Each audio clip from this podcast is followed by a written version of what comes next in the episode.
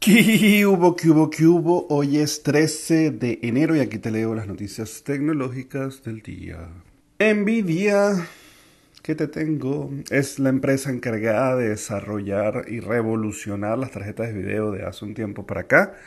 Y pues anunciaron que están por sacar eh, la GeForce RTX 3060 para PC y la GPU GeForce RTX 30 para los laptops o ordenadores portátiles. Es un modelo que ya se venía rumorando hace un tiempo para acá, unos días para acá, y que aumenta ligeramente la cantidad de memoria uh, de la R60 Ti, que ahora es de 12 GB y comparte con sus hermanas la arquitectura Ampere. Anunciaron que la nueva GPU se podrá comprar a finales de febrero y costará cerca de 329 dólares y que básicamente lo que están buscando es eh, pues revolucionar una vez más la experiencia de los usuarios a la hora de hacer o de jugar por este mismo orden de ideas y también pues salió en lo que fue la feria tecnológica CES que esta vez arrancó de manera virtual eh, a raíz de todo el tema de la pandemia. Intel quiere recuperar el liderazgo en los equipos para juegos y prepara dos armas. Los procesadores Rocket Lake S y Alder Lake. La compañía develó algunas de las características para sus próximos microprocesadores, eh, especialmente para eh, computadoras o para equipos de escritorio. Y pues se muestran de manera muy muy muy interesante. Por un lado están los del Rocket Lake S que dan una vuelta de tuerca. Muy interesante a los procesadores Intel Core 11 o de onceava generación. Y los Alder Lake que presumiblemente encarnarán la familia Intel Core de doceava generación.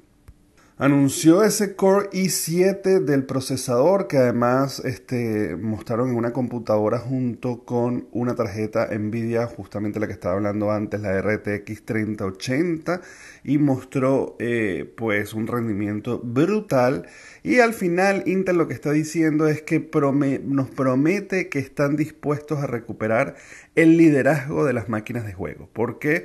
Pues AMD que antes estaba siempre siguiéndole los talones, pues a nivel de videojuegos eh, definitivamente están eh, los, eh, los Ryzen, pues a nivel de videojuegos estaban mostrándose muy muy parecido y en algunos casos hasta superior que Intel. Y con todo este tema ya lo he venido anunciando pues cuando vino el Snapdragon de Android, cuando vino también por otro lado el M1 de Apple que están revolucionando los procesadores y que le están quitando la corona a Intel que ha tenido por tantos tiempos, pues el que pega primero pega más duro y recordemos que mientras todos están sacando su artillería, todavía falta lo que viene con Intel y creo que eso es lo que estamos por ver, donde ellos vendrán desde atrás y quizás pegarán más duro, quizás pegarán más fuerte, pues no lo subestimemos.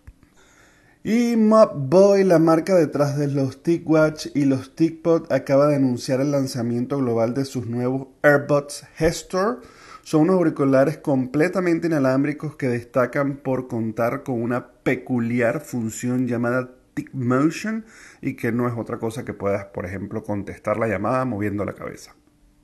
Lo cual supongo que será un poco difícil o nos pondrá en un apuro porque cuando suene la llamada tendremos que congelarnos sin movernos para terminar de oír el asistente que nos diga quién está llamando y no cometer el error de al movernos contestar la llamada y vemos, a ver, quiero contestar esta, no, sí, esta sí quiero, entonces muevo la cabeza. O, no, no, no, no, no te muevas, no voy a hacer que se conteste por ahora. Pues no sé, yo que no me gusta hablar por teléfono, no creo que sea tan buena la cosa.